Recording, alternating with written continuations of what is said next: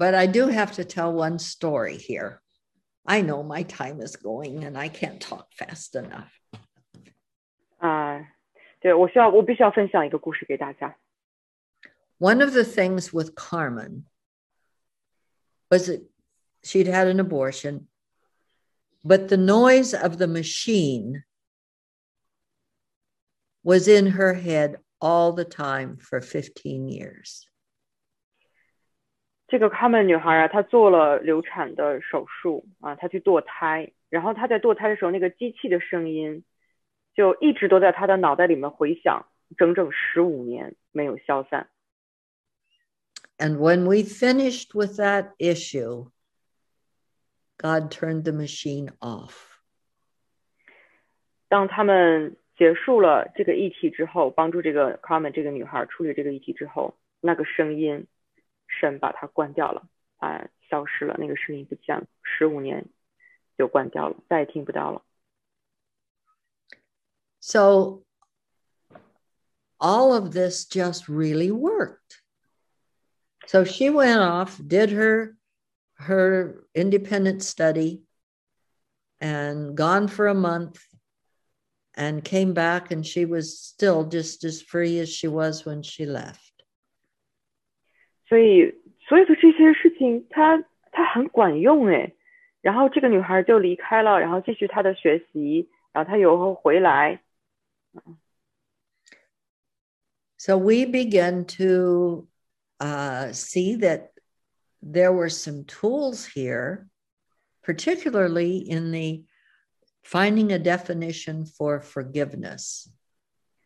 所以在这个过程当中，我们就慢慢发现了这个很好用的工具，啊、这个工具能够让我们能够获得真正的饶恕，that could be of help to other um, uh, missionaries, pastors, 这个工具会帮助到非常多的宣教士、传教士，会帮助到非常多的牧师，非常多的牧师。 for their own hurts and stuff, but also they would have, if we they'd let us train them, they could have help for their new believers. 所以他们可以用这个方式去医治他们心里面很多的伤害，并且他们也可以用这个方式再去医治他们的会众，医治他们教会的成员。 So we began to uh, talk about these things whenever we had opportunity. And we had many occasions to use it and teach it and so on and so forth. And then um, uh, we've, we've used it now in many, many, many countries and many from other countries that we didn't go to actually um, Yeah. came to us one way or another.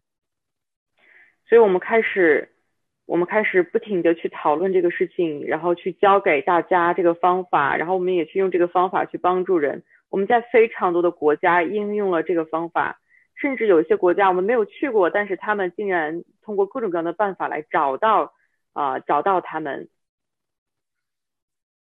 So there were many reasons, but in 19, the fall of 1989, God brought us back to America. 呃，所以在神在一九八九年的时间把他们又带回了美国。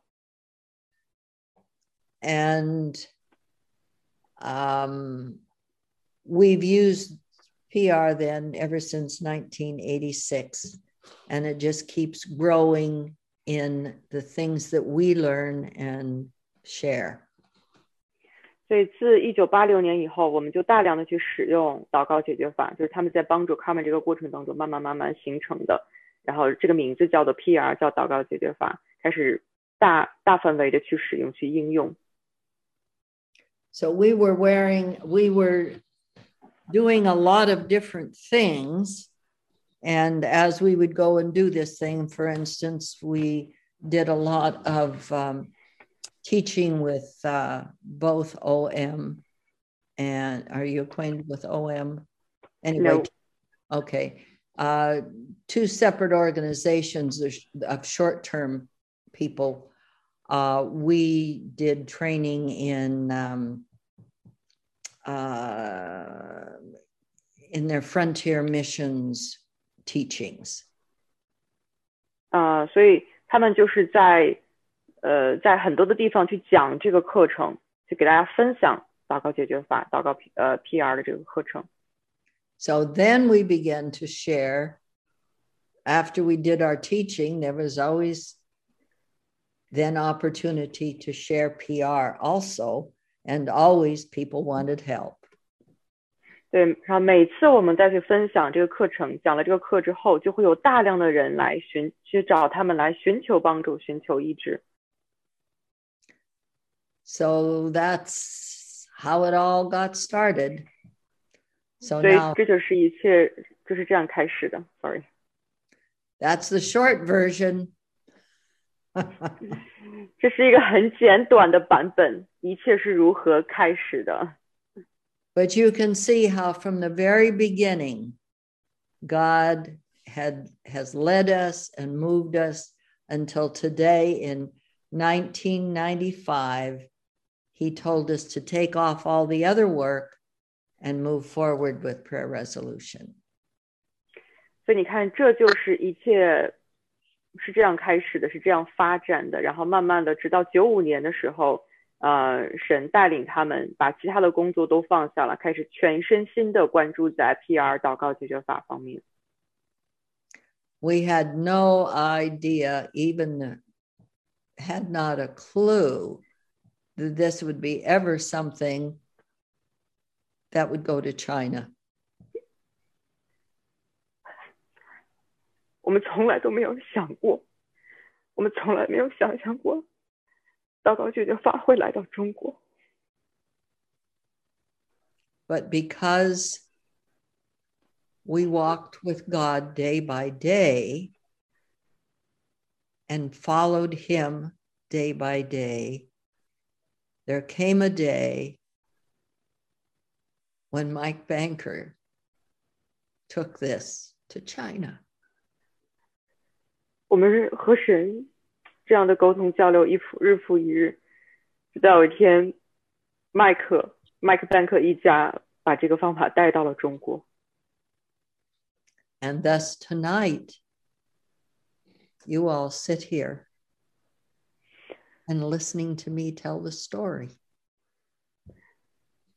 所以我们今天可以坐在一起，我可以和大家分享这一路的故事。And look what he's doing through you. 看看神通过你们做了多少的工作。